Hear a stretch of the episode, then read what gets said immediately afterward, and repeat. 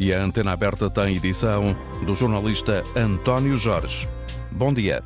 Para todos, muito bom dia. Mais de mil ocorrências, 43% apenas no distrito de Lisboa. Foi uma noite difícil, uma madrugada com muita chuva e com muitos efeitos. Queremos saber, nesta emissão da Antena Aberta, se por acaso na zona onde vive eh, tem contacto com efeitos do mau tempo. Gostaríamos que nos pudesse contar aquilo que aconteceu à sua volta. Ligue 822-0101 e eh, traga o seu testemunho a esta emissão da Antena Aberta, que é mais uma vez realizada a partir das instalações instalações da Comunidade Intermunicipal do Alto Minho, em Ponte de Lima. Aqui o tempo também, também está de chuva, o céu bastante cinzento, num tom carregado, mas há tréguas. Agora não cai água, não chove, mas não foi isso que aconteceu durante a madrugada em Lisboa. Mais uma vez connosco nesta edição está o comandante dos eh, Bombeiros Sapadores de Viena do Castelo, licenciado em Engenharia da Proteção Civil, António Cruz. Muito bom dia, obrigado por ter aceitado o nosso convite. E está hoje também connosco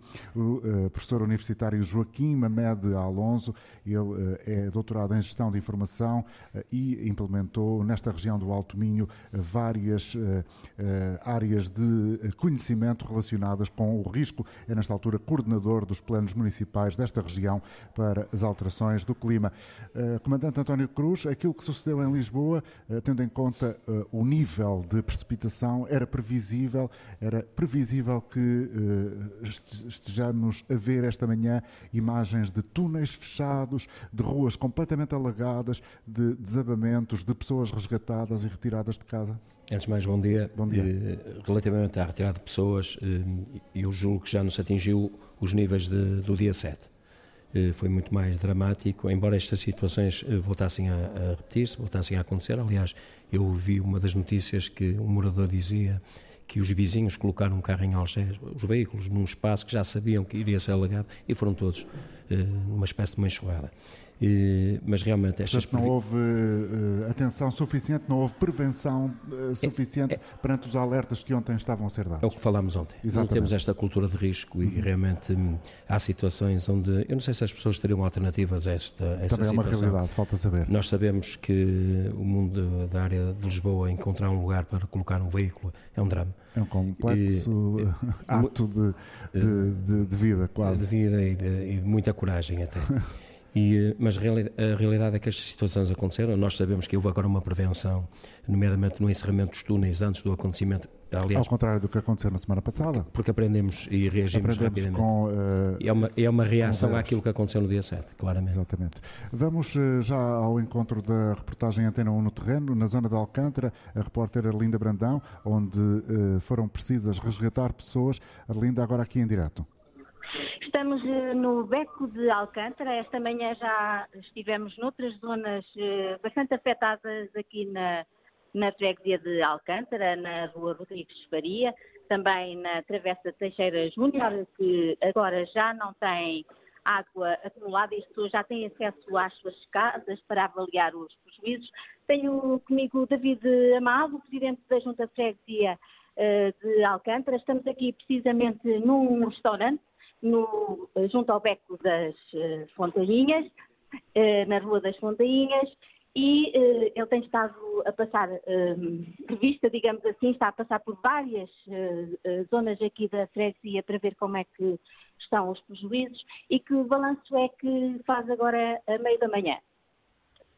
Bom dia. Neste momento estamos a acompanhar a situação nas várias ruas afetadas por este fenómeno que aconteceu durante a madrugada de ontem.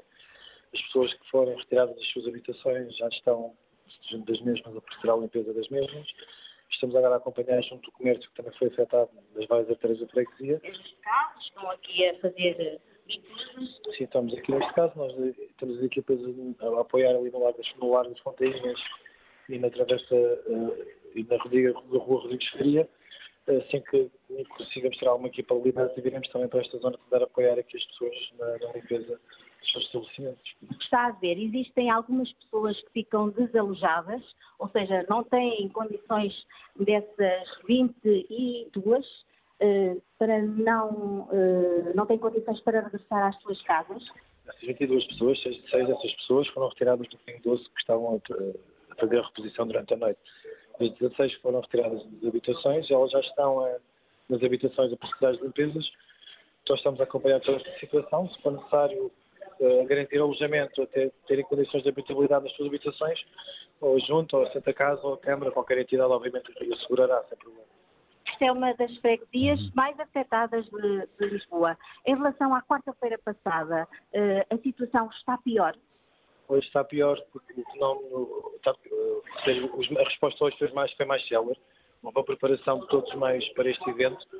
Porém, como, como ocorreu simultaneamente com a Praia Mar, foi muito mais demorado as águas a poderem baixar o seu nível e foi o tipo que causou, causou mais danos, obviamente. Está aqui, uh, que apoio uh, é que pode ser dado, para terminar, uh, é que pode ser dado a estas pessoas, a estes comerciantes e às pessoas que chegam a casa e que, e que têm a casa no estado em que está?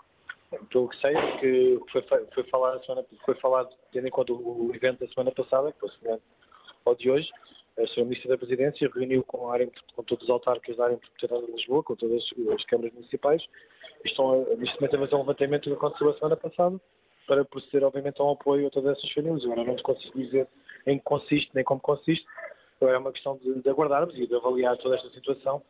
Sim, espero que sim, espero que de facto alguém apoie todas essas famílias e todos estes estabelecimentos que foram afetados já pela segunda vez num curto espaço de tempo. Agradeço a David Amado, Presidente da Junta de Freguesia de Alcântara, muitas vidas afetadas aqui eh, nesta zona da cidade eh, com estas inundações eh, desta manhã. A reportagem em direto de Arlinda Brandão, na zona de Alcântara. Joaquim Mamed Alonso é nosso convidado também aqui em Ponte Lima. É professor na Escola Superior Agrária de Ponte Lima e é doutorado em Gestão de Informação. O que é que isto quer dizer, professor? Gestão de Informação.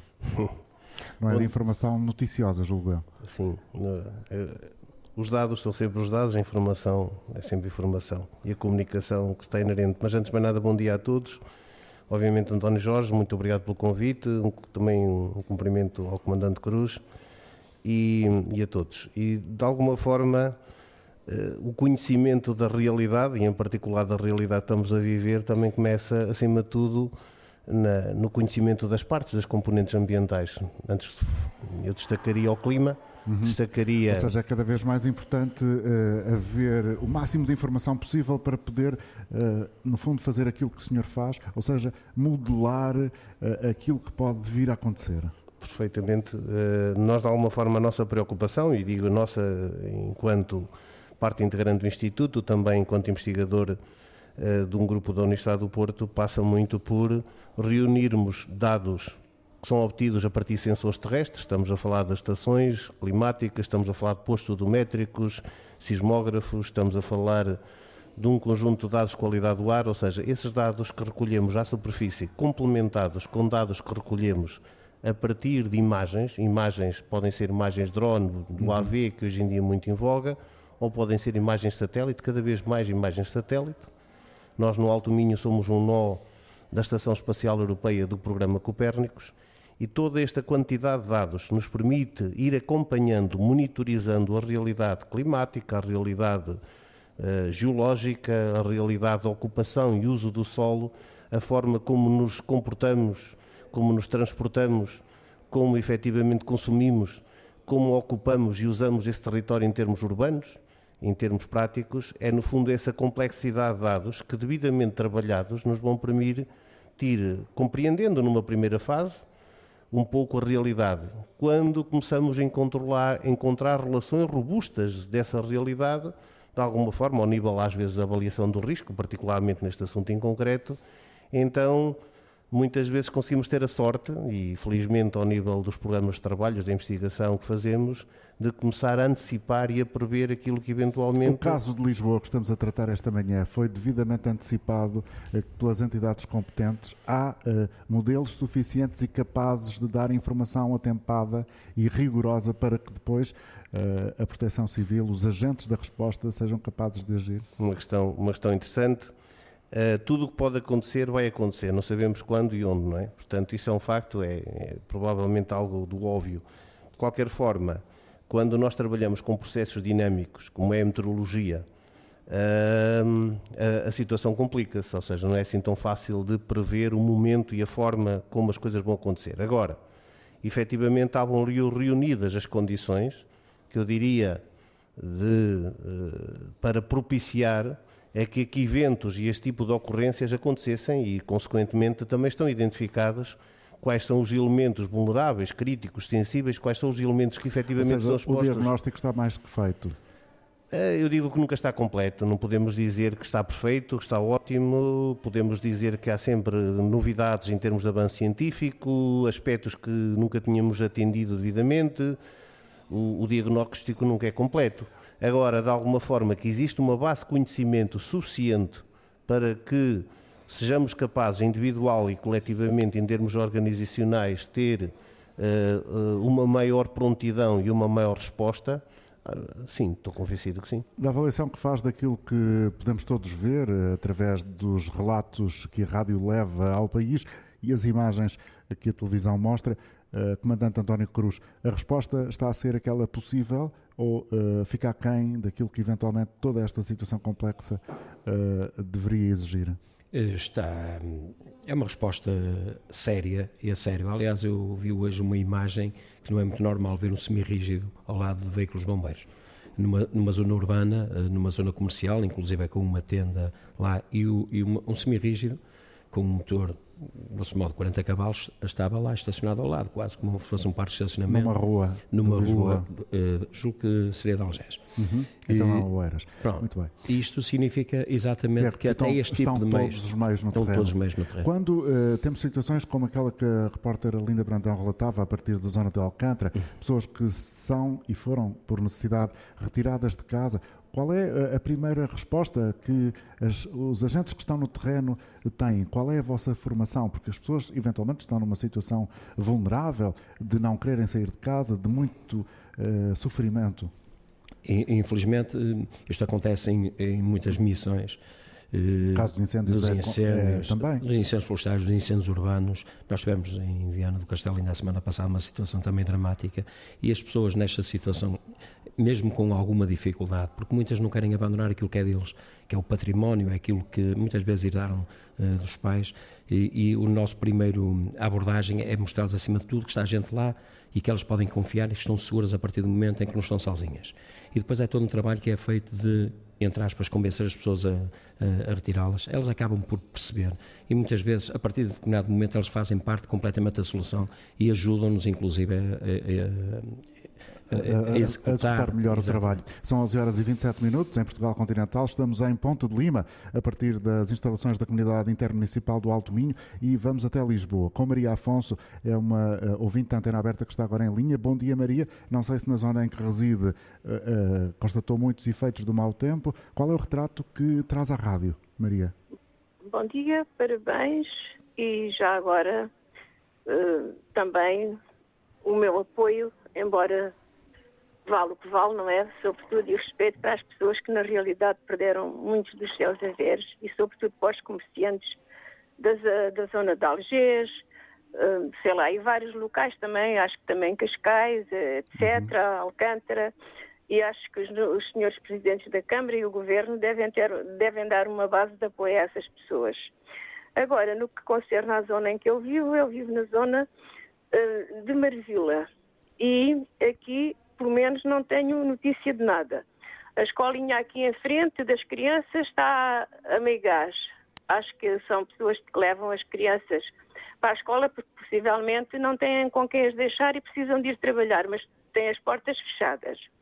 Agora, em Lisboa, eu morei muitos anos em Campo de Ourique e lembro-me que, na verdade, havia uns senhores que limpavam as sarjetas mas não era só ali na, na zona da freguesia de Campo de Ourique, era em toda a Lisboa. Ou Neste seja, momento não há ninguém a fazer esse trabalho. Pessoas. Exatamente. Agora, no, numa altura destas, que é o outono, a, a altura da, das, das, folhas caírem para o, para o, chão, não é? E dos ventos, era bom que se tivesse feito um, uma prevenção adequada. Agora, também, eh, no que concerne ao facto dos passeios, os passeios tinham uma certa altura para aí uns 10 centímetros em relação à, à estrada por onde passam os veículos. Neste momento, devido aos turistas e mais não sei o quê, aplanou-se tudo. Aplanou-se tudo, mas inclusivamente fecharam as, as sarjetas, não há sarjetas. o que acontece é o seguinte: as pessoas que, por vezes, têm muita dificuldade em sair de casa, têm, têm problemas de mobilidade, têm problemas de equilíbrio, mesmo que venham para o meio da rua, elas ficam ali de patins, não conseguem andar. E é muito mau que isto aconteça, porque Obrigado, zonas Maria. Pronto, Sim. é isto Já- só. é Abram as sarjetas, mandem limpar as sarjetas.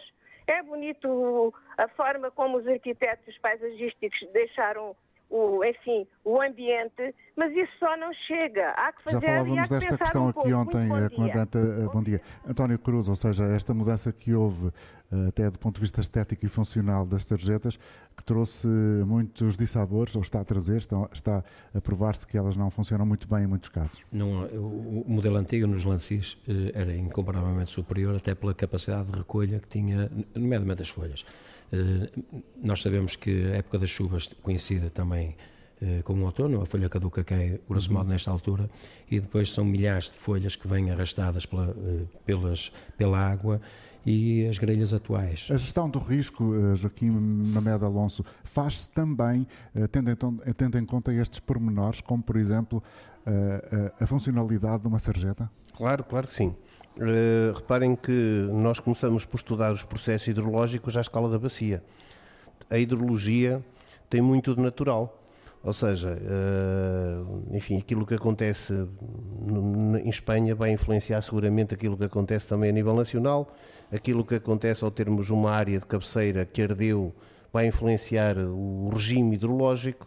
Ou seja, nós estudamos e atendemos àquilo que é comportamento hidrológico à escala de uma bacia. Mas isto também pode e deve ser detalhado à escala daquilo que é a influência humana neste ciclo hidrológico. E o homem, ao construir, ao impermeabilizar, ao definir canais, ou seja, é aqui que a hidrologia se encontra com a hidráulica, eh, obviamente influencia de que forma aquilo começa a ser uma tendência crescente, aqui o comandante pode-me ajudar, que é efetivamente as cheias rápidas, aquelas cheias a que nós vivemos em meio urbano. Isso, aqui- ou seja, não está apenas relacionado com o tão famoso quadro das mudanças do clima que estão a acelerar todos os fenómenos extremos. Há também, naturalmente, muita responsabilidade do homem. Sim, obviamente que o quadro, o quadro não é facilitador. O quadro é de facto de um aumento e da intensidade da ocorrência daquilo que são períodos, eh, processos, ocorrências extremas como a que vivemos. De qualquer forma, é a nossa preocupação, tem que ser a nossa preocupação que o meio urbano, e em particular aquilo onde é que se concentram muita gente, muitos bens, muita atividade, esteja preparada. Como? Eh, enfim, isto tá- vai mais ou menos eh, conhecido, depois obviamente tem que se adequar a cada espaço em particular, tem que ser adaptado, mas passa muito por aumentar a área de impermeabilização, aquilo que hoje em dia chamamos muito de áreas de esponja, mas a regularização dos caudais ao longo da bacia. Em particular, por exemplo, de um aspecto concreto, nós temos um trabalho em curso na bacia, no- em várias bacias, como é que nós podemos ir regularizando ah, o escoamento, por forma a que haja um aumento da infiltração, uma diminuição da afluência e, consequentemente, uma diminuição das cheias nas zonas ribeirinhas, que curiosamente é onde é que mora mais gente, seja em Claro. qualquer sítio do país, em Lisboa também, e, em particular, como é que nós podemos regular a afluência e o escoamento dentro da cidade e do meio urbano. Há muitas formas de o fazer, obviamente uma boa da parte é renaturalizando alguma das áreas, criando canais, como tanto se refere, e, em particular, O hum, problema é que este abrindo uma- discurso tem sido muito recorrente nos últimos dias, as Sim. soluções estão apontadas, mas eh, concretizá-las é que falta.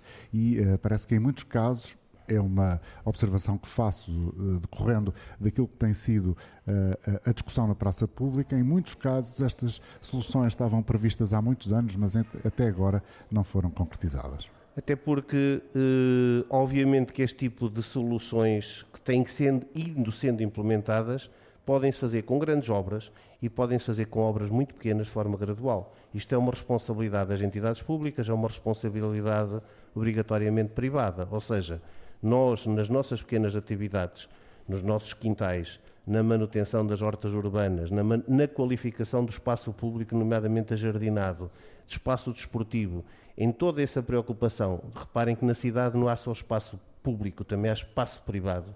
Ou seja, é com pequenas e muitas ações contínuas, com um conhecimento enfim, integrado e sistémico que nós eventualmente podemos ir adaptando o problema. No meio disto tudo, a obra pública, a atividade pública também pode e deve intervir, obviamente. Joaquim Mamed Alonso, já voltamos a conversar, assim como com o comandante António Cruz, dos Sapadores de Viana do Castelo. Vamos até uh, Setúbal, é em Setúbal que está Adelino Mosca. Não sei se disse bem o seu nome, Adelino, bom dia. Sim, muito bom dia. É, pronunciou bem, sim, senhor. É mosca com acento no é mosca. Muito bem. Bom, eh, eu não me vou alongar em, em considerações técnicas, até porque não domino essa área, mas uh, iria falar de uma coisa de tão elementar que é, provavelmente passa despercebida a maior parte das pessoas. Estamos a falar da arborização das nossas cidades. Ok, é muito bom, nós usufruímos a sombra das árvores para os nossos carrinhos durante o verão. É sim, senhor. Agora, que tipo de árvores é que vamos utilizar? Há que haver mais critério na seleção dessas espécies para não andarmos todos os anos com o coração nas mãos. Adelino, o, o meu convidado aqui em Ponte de Lima, uh, o professor uh, Joaquim Mamed Alonso, está a abanar repetidamente com a cabeça em sinal afirmativo, concorda em absoluto com aquilo que o Adelino está a dizer. Ok, ok. Um, há que haver mais critério na seleção dessas espécies. Porque um, estamos a ver, por exemplo, plátanos. Ok, os plátanos, maravilha, fazem sombras maravilhosas, Agora, acontece que, e eu, enquanto técnico, saberá muito melhor explorar este, este, tema do que eu, mas todos nós sabemos que as árvores em meio urbano têm tendência a crescer muito mais à procura do sol, não é? A maior parte do dia estão privadas de sol e elas crescem em altura à procura do sol. E quanto mais crescem, maior é a vela, digamos, que elas formam e mais vulneráveis se tornam aos ventos. Daí a, a frequência com que nós vemos árvores caídas acima de casa, acima de carros, acima de património, e depois quem é que paga, e depois quem é que não sei o quê. Uma coisa que nós continuamos também aqui a ser reativos e não proativos. Nós não continuamos a não fazer prevenção. Ano após ano, as cenas repetem-se. Num filme que nós vemos todos os anos e todos os anos com as mesmas cenas, com os mesmos protagonistas. Sim, é verdade. Eu deixaria aqui uma, uma digamos, da minha ingenuidade, deixaria uma sugestão. Porque não as nossas, as nossas tão nossas azinheiras, uma madeira muito resistente, não é fácil abanar, não é fácil partir, não é fácil arrancar com o vento, eh, é fácil de moldar em ordem a abranger uma área de sombra muito considerável e não cria os problemas, cria os plátanos e outras Obrigado, Adelino, pela sua colaboração a partir de Setúbal. Tenha um bom dia. Esta questão que o Adelino levanta é certamente importante. Já vamos ouvir o Joaquim Mamed Alonso. Comandante António Cruz, há uh, também uma outra realidade que, por acaso, o senhor uh, conversava aqui comigo ontem e depois acabamos por não transmitir ao nosso auditório, que é sempre que venta, as pessoas não imaginam o trabalho que os bombeiros têm, por exemplo, a recuperar uh, placares de publicidade, sinalética cai, uh, há também uma, uma, necessidade de rever aquilo que é colocado em espaço público e que muitas vezes aumenta, potencia o risco. Como dizia aqui o professor uh, Mamed Alonso, são pequenas coisas muitas vezes que têm grandes resultados. E o que nós, uh, hoje vi para cá, vi isso, uma série de MUPIs, publicidade, estamos a falar em equipamentos muito frágeis, rapidamente o vento os levanta e muitos deles são perigosos, muitos deles são em chapa e, e que mais uma vez, naquela cultura de risco que nós falámos ontem, não temos esta sensibilidade para, por exemplo, um, numa esplanada, um separador de esplanada que, que protege até do vento, uhum. antes destes dias, que as pessoas têm consciência, nós temos consciência que estamos no outono. Nós podemos, eh, hoje ter um dia de sol, mas o outono é sempre uma altura que vai chover e que vamos ter vento forte. E, nomeadamente com os alertas, nomeadamente na linha de costa. Uh, isto significa que vamos ter ventos uh, fortes. Por exemplo, pegar naqueles equipamentos, ou encostá-los, ou, ou até tombá-los, deixá-los eh, caídos e retirá-los. Muitos deles não custam nada retirá-los e evitamos. Era uma atitude preventiva muito que preventiva, certamente traria e, resultados. E, acima de tudo, que evita muitas vezes o risco para, para a pessoa, Outra para questão, a vida humana. nos uh, cascos urbanos tem a ver com as casas de volutas e as casas Uh, que não estão usadas, que estão degradadas. Sim. Essa é uma realidade difícil também nos centros das cidades, não sei se concordarão. Sim, sim. Joaquim. Uh, enfim, obviamente que que esse, esse grupo, digamos, esses elementos são elementos críticos, até porque pela sua estabilidade, pelo tempo, por, enfim, alguns deles eh, não são ocupados permanentemente, o que é difícil depois do diagnóstico de, de quem é que efetivamente temos que ajudar numa situação uhum. de uma ocorrência, enfim. Mas aqui a questão é muito de olhar para o território e tentar compreender aquilo que efetivamente está os espaços, os elementos, como acabou de referir o Comandante Cruz, eh, que estão efetivamente expostos e que são vulneráveis, sensíveis e alguns de natureza crítica, crítica na medida em que a sua falha pode colocar em causa todo o funcionamento de, de um território, enfim, uhum. numa cidade tão grande como Lisboa, e nós temos de ter uma noção exata de onde é que eles estão, como é que eles funcionam. E olhar para eles no sentido de tentar compreender como é que podemos ter uma intervenção inteligente, uh, a médio, longo e eventualmente numa situação de emergência que é sempre mais difícil tomar decisões em pouco tempo. Né? A emergência é uma situação que nos preocupa a todos, mas passa muitas vezes, como, diz, como, como referiu a pessoa que interviu no momento anterior, muitas vezes por qualificar. A qualificação do espaço público tem que ser algo que deve ser uma preocupação também ao nível da avaliação da gestão do risco com questões muito críticas de proteção civil, como referiu agora mesmo o Comandante Cruz, que é essa ocupação, essa permanência, essa gestão tem que atender em que as pessoas usem, procurem, utilizem esse espaço público, mas em segurança, até para garantir esse lazer, essa qualidade, essa saúde Ou que é seja, é esperado que o fim nesse espaço para qual, público. para o qual o espaço existe seja uh, alcançado. Exatamente. E não, um, e não um local onde se vão iniciar e encontrar aspectos de insegurança que colocam em causa, hum. enfim. Já voltamos aqui a esta conversa a partir de Ponte Lima. Vamos até Lisboa, nomeadamente a Algés, a região também muito afetada com o uh, mau tempo. um retrato agora da jornalista Rita Fernandes em direto. Bom dia, Rita. Bom dia.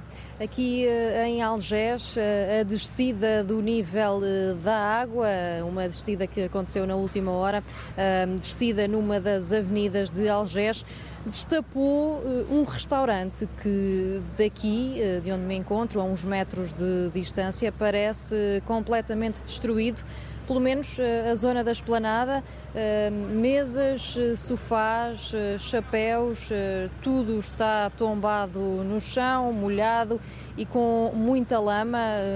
Não é possível neste momento aproximar-me mais para observar melhor, mas a uns metros de distância é perfeitamente visível toda esta esplanada um, suja e também um, danificada. O escoamento da água um, destapou também eh, prédios uh, e lojas inundadas e digo destapou porque há uma ou duas horas só era possível andar nesta avenida de barco e uh, alguns homens da Proteção Civil trabalhavam mesmo de fato de mergulho. Os comerciantes andam de chinelos, de meias, alguns dizem que nem vale a pena estar calçado para fazer as limpezas, mangas arregaçadas, baldes, esfregonas e vassouras na mão. No talho, os funcionários descrevem um cenário bem pior do que na semana passada. Há uma semana atrás isto ficou com 10 centímetros de água e desta vez chegou aos 60 centímetros. Deve ter chegado até a mesma parte dos motores dos balcões e tudo é um prejuízo muito grande. Como dizia também ali a sua colega, quando chegaram não conseguiam entrar? Não, não conseguíamos entrar porque os bombeiros não deixavam passar para este lado aqui da estação. Tiveram de apanhar algum transporte para chegar aqui ao trabalho? Como é que foi? Eu vim de carro, como era um carro a gasóleo, vim de Passo de Arcos, ainda arrisquei com cuidado, porque uh, isto estava alagado aí com uns 40, 60 centímetros de água e depois há o perigo das tampas dos esgotos de estarem levantados e, e cairmos. É esse cuidado que se deve ter nestas alturas. E eu precavi-me pronto, e consegui cá chegar. Lá fora está bastante complicado, há muita lama, é quase impossível andar aqui uh, a pé. Hoje vai ser possível abrir o talho? Não. Quais são os planos? Não. Hoje não sabemos se amanhã conseguimos. Se atingiu a parte dos motores, é impossível mesmo. E neste talho os trabalhos de limpeza ainda continuam. Aqui em Algés não há comboio, autocarros eh, também não, a alternativa é eh, Belém.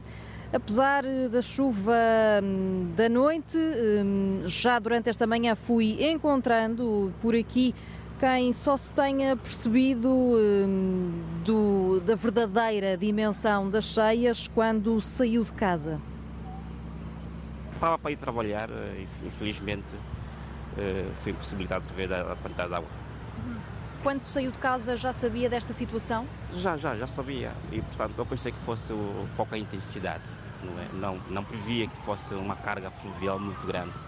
Mas quando cheguei à estação de comboio, eu trabalho na zona da, da Santiria de Azoia, e quando cheguei na, na zona da estação de comboio vi que era impossível apanhar comboio. Depois a CPA anunciou que não podia uh, naquele momento transbordar e foi cancelado os, os comboios. Eram seis da manhã e prontos. Como é que chegou até aqui? Cheguei aqui a pé, vim a pé aqui, aqui na zona de Algés. Pensei que tivesse, teria encontrado solução aqui. Quando cheguei também cá encontrei polícias, na, fizeram uma, uma, uma cobertura antes de entrar aqui no largo. Uh, tinha, tinha uma quantidade de água enorme, como viu lá as lojas inundar. E, portanto, fu, cheguei aqui fiquei pasmado com a quantidade de água que eu encontrei aqui. Fui, fui ver a, a entrada do comboio foi terrível ver aquilo. Pronto, é terrível. Está mesmo muita água, está mesmo. A estação está, está ainda pior do que na semana passada, portanto a água chega, chega praticamente até cá acima, sim, ao sim, teto. Sim, sim, chega ao teto. É uma quantidade enorme de água que é assustador. Estão de barco os bombeiros. É, exatamente, tem o barco, tem aqui os bombeiros. A pessoa civil, sobretudo, está a fazer um trabalho muito grande, mas isto é a natureza e, pá, e, e depois o mar aqui pertinho as águas teriam uma maior evacuação, mas uh, tendo em conta a quantidade de água enorme, infelizmente a situação está assim. Como é que vai chegar ao trabalho? É, desta feita, hoje, hoje, está, hoje, está, hoje não vou trabalhar, porque já liguei para a empresa para não, não podia aparecer, porque não tenho meios de transportes para chegar até lá, daqui para, para, para a Santiria, e vou voltar para casa. Destapada a zona mais complicada, como dizia no início, eh, esta rua Major Afonso Pala, mesmo eh, ao lado da estação de Algés. A maior parte do trabalho é agora feito pelos funcionários da Câmara, hum, que tentam desentupir todas as sarjetas, eh, também tentam limpar um trabalho que ainda vai estradas. demorar uh, tempo, Rita. Obrigado pela informação em direto a partir da zona de Algés. Uh, há pouco, uh, Carlos Moedas, o Presidente da Câmara Municipal de Lisboa, uh, julgo que ainda continua a prestar declarações aos jornalistas. Vamos acompanhar por instantes e a massa de chuva estava a desaparecer por volta da uma da manhã e depois tudo mudou. Esta imprevisibilidade dos eventos climatéricos hoje é uma realidade, mesmo cientificamente não se conseguem prever como nós gostaríamos e, portanto, temos que estar em alerta constante. Alerta uh, do ponto de vista de ajudar as pessoas, de estar presente. Agora, há situações como estas aqui em Alcântara que não se conseguem evitar. Uh, o Sr. Presidente da Junta, nós estávamos aqui a falar, o Sr. Presidente da Junta, David Amado, tem as pessoas em prevenção, tem as pessoas na rua desde ontem, tiveram aqui todas as pessoas, estivemos a ajudar tudo aquilo que podíamos, mas estamos por cima de um rio e, portanto, desde que enche a água com a maré cheia, como foi o caso desta noite, acontece isto. Uh, e, portanto, vamos continuar a trabalhar. Eu agora ia ver aqui os comerciantes e ver. Carlos Moedas, o Presidente e... da Câmara de Lisboa, a prestar declarações aos jornalistas que vamos recuperar ao longo desta jornada informativa. A repórter Antena 1 Arlinda Brandão está a seguir as palavras eh, do autarca da capital. Ouvimos aqui uh, a ideia, uh, professor Joaquim Mamed Alonso, especialista em gestão do risco, professor universitário aqui no Alto Minho, na Escola Superior Agrária do IPVC, que, enfim, o Presidente da Câmara admitia que de alguma forma não era possível admitir a dimensão destas cheias. Foi ativado o plano de emergência do Rio Tejo. O que é que isto quer dizer? Por um lado, e começando pelo, pelo, primeir, pelo primeiro aspecto, era ou não era possível uh, prever com mais ou menos rigor, mais ou menos aproximação à realidade, este problema que hoje acabou por se registar durante a madrugada e amanhã em Lisboa? Um, quando trabalhamos em previsão, podemos. Há, há várias dimensões dessa previsão. Aliás, há várias dimensões da realidade. Uma delas é o espaço. O espaço é mais fácil de prever que o tempo. O tempo é quando é que as coisas vão acontecer. O espaço tem uma natureza mais estrutural, mais estática. O tempo é algo que, consequentemente dinâmico, é sempre muito mais difícil de prever. Ou seja, há alguma dimensão de realidade neste aspecto. É seguramente ia acontecer. Quando é que acontece? Eu também não consigo prever quando é que vai ser o próximo sismo em Lisboa, certo, sei que um dia claro. vai acontecer. E de qualquer forma, precisamente porque este facto é, é inquestionável, é que é muito, muito importante investigar, acima de tudo planear, e eu aqui refiro-me particularmente aos planos de emergência e proteção civil que estão em curso e que devem estar sempre em revisão e em contínua adaptação, para que de alguma forma, quando isto acontece, termos a capacidade, e aqui os, os agentes da proteção civil e da emergência, a proteção civil são importantíssimos, têm feito um trabalho extraordinário. Uh, o salto qualitativo que se deu nessa matéria parece é inegável. Inquestionável, inquestionável. Parece-me que há, acima de tudo, mais do que. Não há todos os elementos, não há todos os meios, mas a capacitação dos elementos que temos a nível nacional é, acima de tudo, um caso de sucesso e eu até quero destacar isso. Isso deve-se, obviamente, antes de mais nada, a quem está nisto há muito tempo, como é o caso do Comandante Cruz e outros, e outros uh, pessoas que efetivamente têm feito esse trabalho. Também as universidades têm preparado e têm tido uma formação, parece-me, extraordinária a esse nível. A Escola Nacional de Bombeiros, já que dizê-lo, toda esta gente tem contribuído para que hoje tenhamos, não diria mais, mas diria muitos melhores pessoas a trabalhar nesta área em Portugal. E agora, uh, e ainda bem, porque vamos precisar delas. Estou convencido que neste quadro de mudança vamos precisar o que muito pode ser gente. um plano de emergência da bacia de um rio, nomeadamente da bacia do Tejo. Aqui em Viana do Castelo tem em particular uh, também o Rio Lima. Uh, e, portanto, o que é que há de comum, pode haver de comum num plano de emergência quando é o rio protagonista? Antes de mais, deixe-me só assinar por baixo as palavras que o professor Barmedo Alonso disse relativamente a isso eu acho que nos, eu vou responder à sua pergunta, mas levaria-nos aqui a uma outra questão que tem a ver com os alertas, que eu acho que era importante Sim. abordarmos alerta tendo atenção Sim. àquilo que foi referido. Nós eh, conseguimos prever o espaço, mas nunca, dificilmente conseguimos prever o tempo do acontecimento. Agora, relativamente às bacias, o, um, o Rio Lima eh, eh, atravessa eh, quatro, quatro municípios daqui do Alto Minho, Archibald de Bês, Ponta Barca, Ponte Lima e um, Viana do Castelo.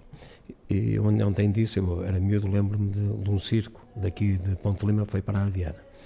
E a realidade é que nesse tempo não havia as barragens e as barragens hoje permitem-nos, de certa forma, eh, dar segurança à, à, componente urbana. Nós sabemos que as cidades e as vilas foram se envolvendo no rio, ontem muito bem aqui foi explicado, era onde a economia se eh, funcionava, onde as pessoas encontravam os recursos para o seu dia a dia. E, portanto, quando falamos de um plano de emergência de um rio, muito concretamente do Tejo, estamos desde logo a pensar na gestão uh, das barragens, dos caudais das barragens. No caso de, uh, do Alto Minho, daqui, uhum. é-nos possível, porque temos mais que uma e que nos permitem uh, exatamente essa segurança. Nós tivemos há pouco tempo aqui no, no Rio Lima, em Ponte Lima, uma pequena cheia que apanhou ali alguns carros, mas se não tivéssemos as barragens estaríamos aqui numa situação dramática que não conseguiríamos controlar. E também nesse plano as barragens têm um efeito que é decisivo. Eu ainda agora acabei de receber, inclusive, os níveis de, de descarga numa mensagem que está a acontecer aqui no Alto Minho e isso eh, para nós é, é decisivo. Eh, não me parece que Lisboa tenha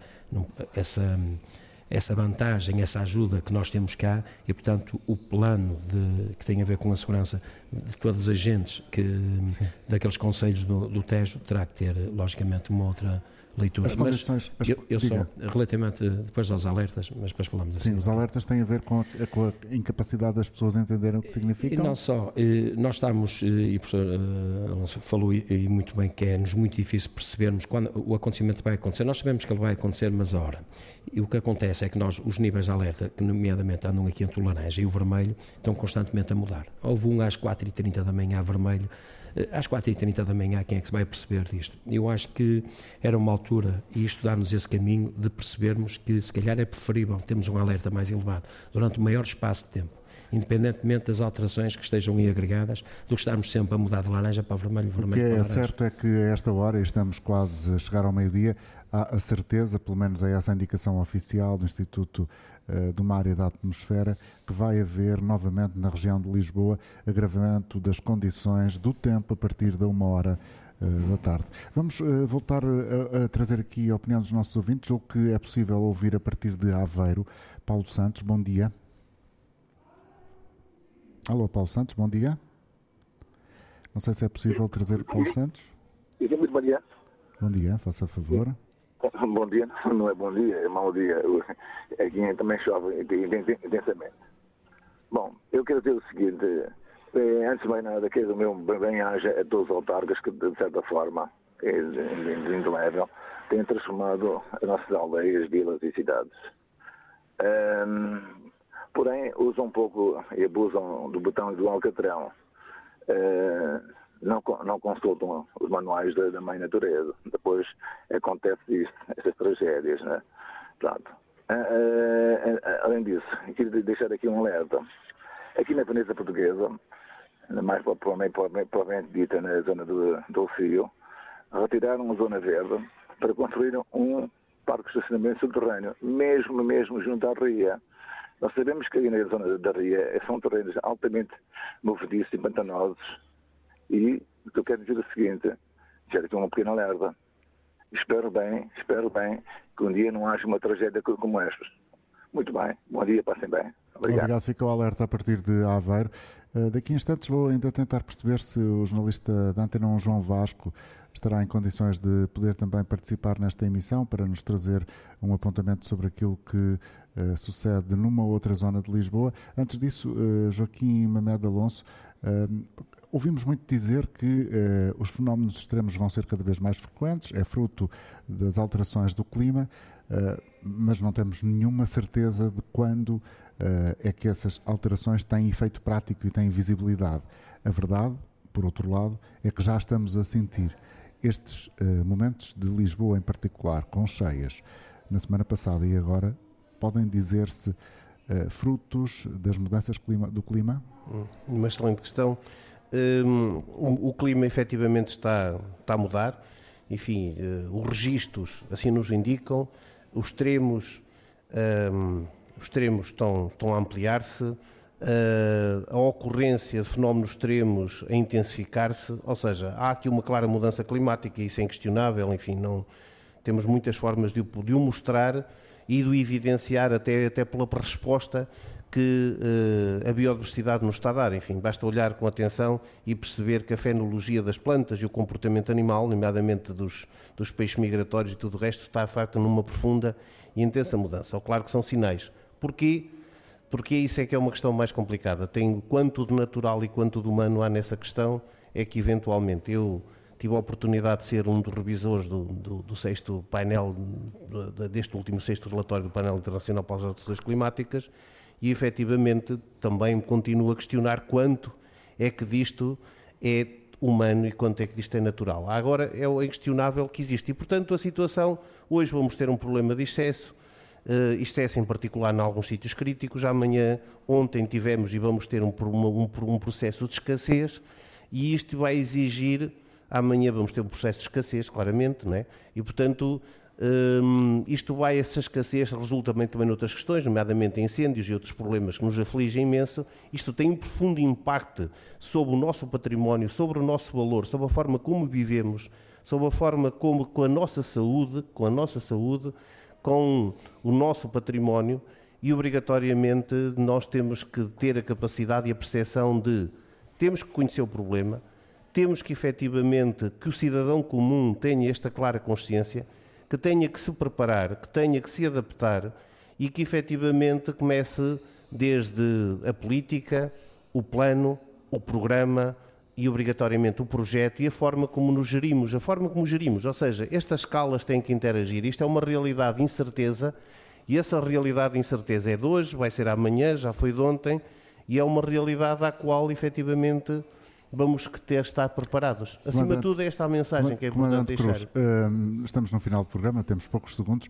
Do seu ponto de vista, foram dados os alertas corretos esta manhã, quando ouvimos a Proteção Civil, os autarcas a pedirem às pessoas, sobretudo da zona de Lisboa, que evitem sair de casa que hoje fiquem em casa, que não vão trabalhar. Este é o melhor eh, é, conselho? É o melhor conselho e, aliás, foi uma constante quem, eh, como eu, acompanhou a comunicação social, nomeadamente pelo Presidente da Câmara de Lisboa, a ênfase de toda aquela, de eh, todos os autarcas, da Proteção Civil Municipal, da Proteção Civil Nacional, do Regimento só pelos Bombeiros de Lisboa e tudo, o foco foi sempre dizer às pessoas, se puderem, não venham para Lisboa. E é isso que devem fazer durante a tarde, na perspectiva de Exato. um novo agravamento do Exatamente, tempo. pelo drama que nós estamos a assistir, quando vemos um barco e ainda agora algum, vocês próprios, os jornalistas no local viram as embarcações ao lado das pessoas e dos carros bombeiros, disto tudo.